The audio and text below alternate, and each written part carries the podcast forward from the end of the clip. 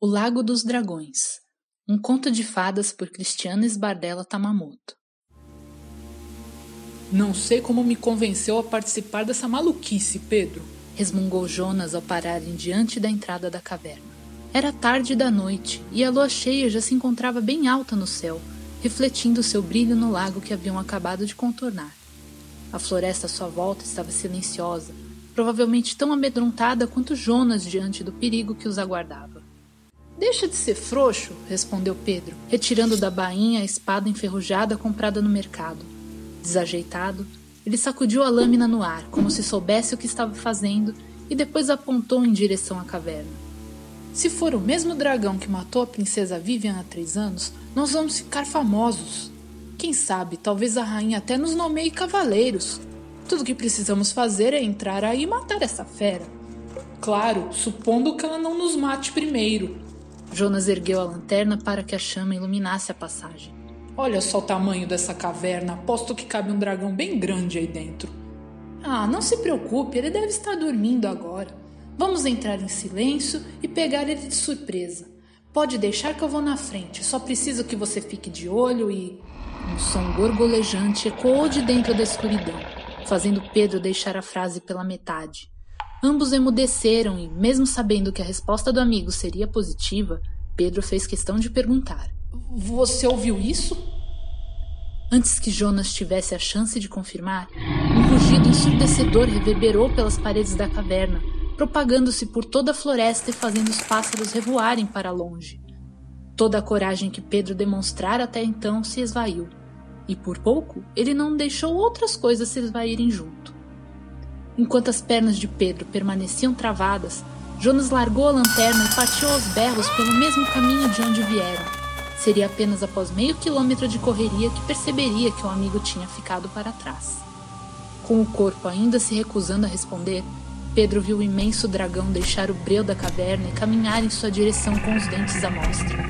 As escamas vermelhas de suas patas grossas reluziram diante da chama da lanterna caída, enquanto a luz da lua recortava a silhueta dos chifres contra a escuridão do céu noturno. As diminutas asas abriram-se e os grandes olhos amarelos fitaram o intruso, contraindo as pupilas fendidas, ao mesmo tempo em que a boca se escancarava. Pedro viu o brilho das chamas brotando de dentro da goela do dragão, mas, ainda sem reação, não foi capaz de correr. O jovem e inexperiente aventureiro curvou-se com as mãos na cabeça sentindo o calor da labareda passar a poucos centímetros de sua pele, bronzeando a nuca. Suas pernas passaram de travadas a molengas, cedendo sobre seu próprio peso e fazendo-o cair de joelhos. Ainda sem entender como havia sobrevivido ao ataque, Pedro ergueu a cabeça e, relutante, olhou para o dragão. A criatura continuava fitando-o com os dentes à mostra, a apenas um passo de abocanhá-lo, mas não havia feito. Aparentemente, não pretendia fazê-lo. Ambos se encararam por alguns segundos sem que nada acontecesse, até o dragão decidir quebrar o silêncio. Vai, some logo daqui, ordenou recolhendo suas pequenas asas junto ao corpo. Você, você não estava tentando me matar? questionou Pedro, incrédulo com as próprias palavras. Preferia que eu estivesse? rebateu o dragão com uma careta cínica. Qual o seu problema? Vá logo embora. E parem de vir aqui me atormentar. Desculpe, eu não quis incomodar, respondeu ainda meio confuso. As pernas continuavam moles demais para se levantar, mas, por algum motivo idiota, ele não queria contar ao dragão que só estava sentado ali porque tinha travado de medo. Foi um mal entendido, sabe? Eu só vim até aqui porque pensei que você fosse o dragão que matou a princesa. A fera bufou, indignada com a acusação. Eu não matei a princesa. Defendeu-se com o um olhar fixo sobre o rapaz. Aquele era o primeiro que não fugira apavorado, e parecia disposto a ouvir. Então, com um suspiro cansado, a criatura revelou o seu segredo. Eu sou a princesa. Pedro arregalou os olhos. As pernas já voltavam ao normal, mas agora ele estava intrigado demais para correr. Espera, como assim? Você é a princesa? Questionou franzindo a testa. Então você foi enfeitiçada? O dragão balançou a cabeça em negativo. Não fui enfeitiçada. Eu sou assim mesmo. Sempre fui. O meu pai era um dragão e a minha mãe se apaixonou por ele. Boquiaberto, o rapaz continuou encarando a criatura, ainda mais confuso com aquela história. Entendendo sua desconfiança, ela explicou que seu pai possuía um amuleto que lhe permitia assumir a forma humana, e assim a rainha o conhecera. Porém, quando tiveram sua primeira filha, o rei a presenteara com o seu próprio amuleto, para que pudesse viver como uma humana, e partiu do reino para sempre. Eu e a minha mãe mantivemos isso em segredo durante todo esse tempo, mas há três anos meu tio Hasblad descobriu. Então ele me levou para fora do castelo, roubou meu amuleto, depois contou para todos que eu havia sido morta por um dragão. Foi tudo um plano para o meu primo herdar o trono no meu lugar. Então, além de uma princesa dragão, o reino teve também um rei dragão? Questionou Pedro, ainda um tanto incrédulo. Olha, não me leve a mal, mas eu estou achando essa história muito estranha. Eu posso provar. Este lago é mágico. Foram as fadas da floresta que me mostraram este lugar. Disse enquanto adentrava a água. Suas escamas começaram a brilhar emitindo uma luz tão intensa que Pedro mal conseguia manter seus olhos abertos. Quando entro neste lago sob a luz do luar, volto a ser humana. A luz enfraqueceu e o jovem aventureiro finalmente pôde vê-la. Ainda emitindo um leve brilho, a princesa encontrava-se parada exatamente no mesmo lugar onde estivera o dragão. Trajava um delicado vestido rosado, já um tanto desgastado pelos anos vivendo ali isolada, mas seus cabelos loiros estavam cuidadosamente bem penteados. A despeito das condições em que vinha vivendo, ela continuava tão bela quanto sua vaidade lhe permitira ser naquele ambiente. É verdade! Você é mesmo a princesa! Ela sorriu, parecendo achar graça na reação. Mas, se você pode se transformar, por que nunca voltou ao reino? Eu tentei, mas a transformação se desfaz sempre que me afasto do lago. Quando os camponeses me viram, pensaram que eu fosse o dragão que matou a princesa e correram para chamar os soldados. Eu escapei por pouco. Tenho vivido sozinha aqui desde então. A minha mãe não sabe onde estou e, mesmo que soubesse, não teria como me ajudar. O que as pessoas diriam se soubessem que a princesa do reino delas é um dragão?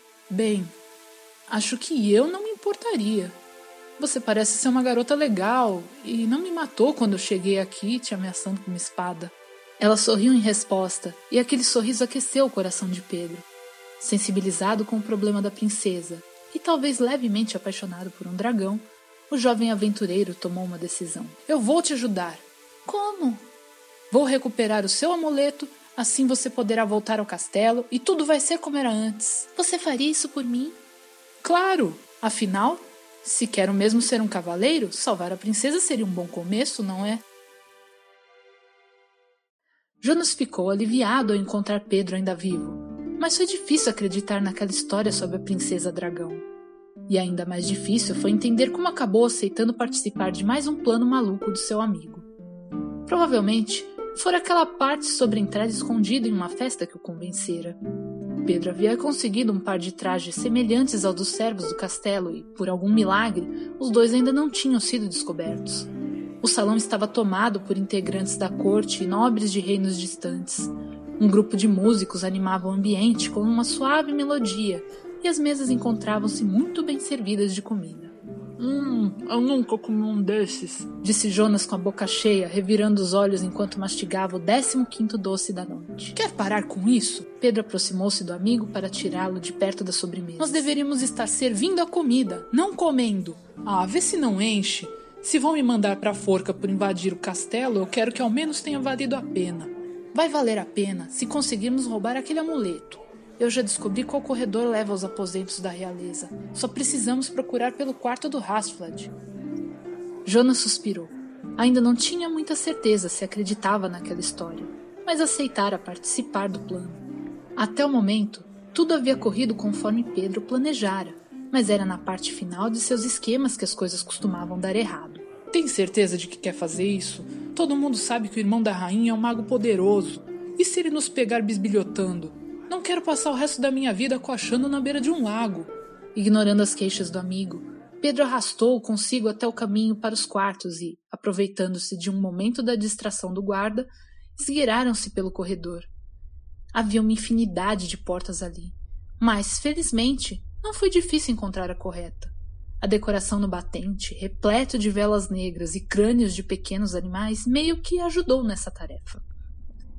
O interior do quarto conseguia ser ainda mais assustador do que a porta.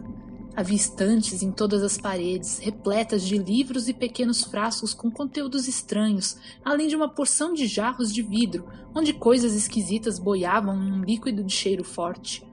Pedro buscou tranquilizar o amigo, dizendo que aquilo tudo estava ali apenas para espantar os intrusos, e ambos puseram-se a vasculhar as prateleiras e gavetas em busca do amuleto da princesa.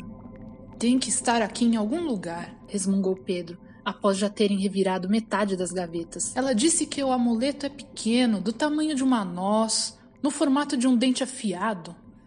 Amarrado em um cordão de couro preto? questionou Jonas. Não sei, ela não chegou a descrever o. Pedro engoliu em seco ao perceber que Jonas apontava em direção à porta, com o rosto pálido. Procurando por isto? Pedro se voltou num pulo. Hasflad estava bem ali, parado diante da única saída, com o seu cajado de mago em uma das mãos e o um amuleto na outra. O amuleto da princesa Vivian! exclamou Pedro. Princesa? Aquilo não é uma princesa, é um monstro.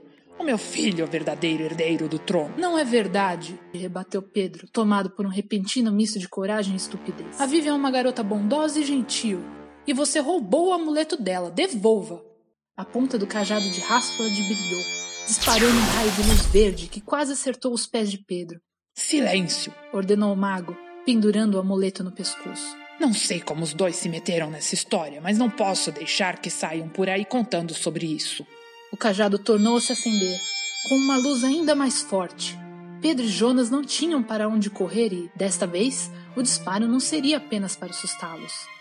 Porém, antes que Rasplad liberasse a monstruosa energia, a parede da janela explodiu em um grande estrondo, fazendo com que ele errasse o alvo. Escombros voaram por toda parte e, em meio à nuvem de poeira, a imensa cabeça do dragão surgiu exibindo seus dentes. Jonas gemeu, sem saber ao certo se devia ou não se sentir aliviado por um dragão estar invadindo o quarto naquele momento. Achei que poderiam precisar de ajuda, disse a princesa dragão, sorrindo para Pedro. Do outro lado do quarto, Hasflad já se levantava, pronto para fazer outro disparo. Vivian retirou a cabeça de dentro do recinto e ofereceu os ombros aos colegas. Vamos, subam! Pedro e Jonas saltaram pelo buraco escapando por um triz do raio disparado pelo cajado. Seus miseráveis, eu vou matá-los e destruir esse monstro de uma vez por todas. Ao som do alarme soando pela cidade, Vivian desceu às pressas do castelo, chegando ao chão com um estrondo. Os guardas já vinham em sua caçada, e a população furiosa também. De onde saíram todas essas tochas e foices? Hora do plano B, respondeu Pedro. Vamos, princesa, precisamos sair daqui. As pernas grossas do dragão correram desajeitadas, e a multidão furiosa seguiu em seu encalço. Ainda sentado nos ombros de Vivian, Jonas decidiu quebrar o silêncio com uma pergunta idiota. Nós não podemos fugir voando? Com estas asas? Rebateu em tom cínico, abrindo as asinhas desproporcionalmente pequenas e agitando-as no ar duas vezes. Ah, certo. Então, qual era mesmo o plano B? perguntou para Pedro. Eu ainda estou pensando nele, respondeu o amigo, lutando para se segurar nas escamas lisas do pescoço da princesa. Nossa única esperança é chegar até o lago. Vivian seguiu aos tropeços pela floresta. Apesar do tamanho, seu corpo dracônico era desengonçado para correr e, mesmo arrastando as árvores em seu caminho, a princesa mal conseguia manter distância o suficiente para escapar das pedras e forcados arremessados contra ela. Para piorar, ainda tinha de se preocupar com os dois companheiros em seu ombro, escorregando um tanto mais a cada galho que os atingia. Com muito custo, o trio conseguiu manter-se à frente da turba furiosa até alcançarem a clareira do lago. Com Pedro e Jonas ainda em suas costas, o dragão atirou-se nas águas e afundou por completo, levantando uma onda que cobriu os perseguidores mais próximos e apagou suas tochas. A superfície do lago começou a brilhar e, sob os olhares das pessoas se aglomerando à sua volta, a princesa emergiu acompanhada por Pedro e Jonas. Enquanto os três retornavam à margem, camponeses e soldados discutiam confusos, tentando entender o que havia acontecido com o dragão que estavam perseguindo. Espere um instante. Essa garota é. a princesa Vivian? Sim, é ela mesma. Nesse momento, Hasflad também alcançava a clareira, esbaforido pela corrida. Seus olhos se arregalaram a ver a princesa em sua forma humana. Não pode ser, mas. Como? murmurou, tocando o amuleto ainda pendurado em seu pescoço. Rasplad enfeitiçou a princesa, acusou Pedro, antes que o mago tivesse a chance de se manifestar. Ele transformou a princesa Vivian em um dragão e mentiu para todos, para que o filho dele se tornasse o herdeiro do trono. Os olhares se voltaram para o mago, que, pego de surpresa pela mentira, levou alguns segundos preciosos para formular sua defesa. Isso não é verdade. Ela não é a princesa, é um dragão, não percebem? Está tentando enganar vocês com sua magia justificou Rasplad, erguendo seu cajado e apontando na direção de Vivian. Vamos! Temos que matá-lo antes que seja tarde! Rasplad, pare agora! gritou uma nova voz, elevando-se acima do burburinho. Era a rainha em pessoa, chegando acompanhada de seus guardas pessoais. Mamãe! exclamou a princesa, ainda parada ao lado dos companheiros à beira do lago. A rainha olhou de relance para a filha, esboçando um sorriso. Em seguida, estendeu o braço, apontando em direção ao irmão, e com uma interpretação louvável, aproveitou também para embarcar na farsa de Pedro. Como você pôde? Enfeitiçou a minha filha? Seu monstro! Rasfald bufou, vermelho de raiva. Isso é mentira! Mentirosa! Aquilo não é uma princesa, é um monstro! O meu filho é o verdadeiro herdeiro do trono! Declarou, voltando-se para os demais presentes em busca de apoio. O povo, no entanto, não parecia inclinado a apoiá-lo. O burburinho e os olhares desaprovadores foram se multiplicando e, percebendo que estava prestes a perder a briga, Hasflad decidiu que não seria derrotado sem desferir um último golpe. A ponta do cajado tornou a brilhar e o mago trincou os dentes, concentrando sua energia em um único disparo direcionado à princesa. Não! gritou a rainha, distante demais para impedir o ataque. Distraída pela presença da mãe, a princesa demorou a reagir, num piscar de olhos, uma bola de fogo atravessou o espaço entre eles e teria acertado em cheio se Pedro não houvesse saltado sobre ela no momento exato. Antes mesmo que a rainha ordenasse, os soldados mais próximos já estavam segurando o feiticeiro pelos braços e retirando o cajado de suas mãos, a fim de impedir novos disparos. Ele seguiu protestando aos berros, mas acabou se calando após a rainha ameaçar cortar sua língua. Ainda atordoada, a princesa continuava no chão, ilesa após ter sido salva por Pedro. Ele teria ajudado a se levantar, mas estava muito ocupado, mergulhando de volta no lago para apagar o fogo que chamuscara a parte de trás de sua cabeça. É, não está tão ruim, disse Jonas quando o amigo finalmente deixou a água. Em um tom não muito convincente, acrescentou: Eu acho que vai crescer de novo. Pedro deixou escapar um gemido injuriado ao passar a mão pelos cabelos ou o que tinha sobrado deles. Entretanto, não podia reclamar. Considerando o tamanho daquela bola de fogo, ele tinha sorte de ainda ter uma cabeça. E apesar do desfecho um tanto quanto constrangedor, o seu ato heróico salvara a princesa. A alguns poucos metros dali, a princesa encontrava-se abraçada à mãe, já em posse do amuleto retirado de Rasfald antes de os soldados o levarem. Emocionada, a garota contava sobre como sobreviver aqueles anos escondida ali naquela clareira, em companhia apenas das fadas da floresta. Contava sobre a solidão sentida, sobre as pessoas tentando caçá-la, e contava também sobre o jovem aventureiro que, enfim, surgira para salvá-la. Então, vocês são os bravos cavaleiros que ajudaram a salvar minha filha? questionou a rainha, aproximando-se dos dois amigos. Por favor, digam seus nomes. Bem, meu nome é Pedro e este é o Jonas. Mas não somos cavaleiros, Majestade. Não são? Ora, pois daremos um jeito nisso agora mesmo. Ela acenou para um dos guardas, sinalizando para que lhe emprestasse sua espada. Vamos, ajoelhem-se. Desde criança, Pedro sempre sonhara com aquele momento, e finalmente estava acontecendo. No entanto, foi com certa relutância que ele atendeu a ordem da rainha e ajoelhou-se, revelando o cucuruto recém-desmatado pela bola de fogo por seus serviços prestados ao reino, salvando a princesa herdeira do trono e revelando o culpado por trás de seu desaparecimento, eu os declaro Sir Pedro e Sir Jonas, proclamou a rainha, tocando seus ombros com a ponta da espada. Pronto, está feito. Levantem-se, cavaleiros. A esta ordem, Pedro atendeu prontamente. Agora que está tudo resolvido, acho que podemos voltar ao castelo. Ainda temos uma festa nos esperando e agora não faltam motivos para comemorar. A rainha trocou um sorriso com a filha. Jonas também sorriu ao ouvir a palavra festa. Agora sim estou começando a ver vantagem nesse negócio de cavaleiro. Podem ir na frente, disse Vivian à mãe, discretamente gesticulando em direção a Pedro. Eu alcanço vocês daqui a pouco. A rainha sentiu com um risinho e se pôs a caminhar, seguida por seus guardas pessoais. Mais do que depressa, Jonas também se juntou a eles. Ah, majestade, eu ainda tenho algumas dúvidas com relação a esse cargo de cavaleiro. Quais são exatamente os benefícios? Tem algum tipo de remuneração ou, quem sabe, talvez um passe livre para todas as festas no palácio? Quando já estavam longe, a princesa aproximou-se de Pedro com um sorriso. Então, bravo cavaleiro, que recompensa poderia te dar como agradecimento por sua ajuda? No momento eu gostaria mesmo de um chapéu, brincou o rapaz, fazendo com que ela risse. Sério, vai ser um pouco constrangedor chegar na festa desse jeito. Sir Pedro, Devo dizer que você é o cavaleiro mais atrapalhado que já conheci, disse meneando a cabeça e ainda rindo. Mas gosto disso, você é divertido. E você é o dragão mais bonito e bem-humorado que já encontrei.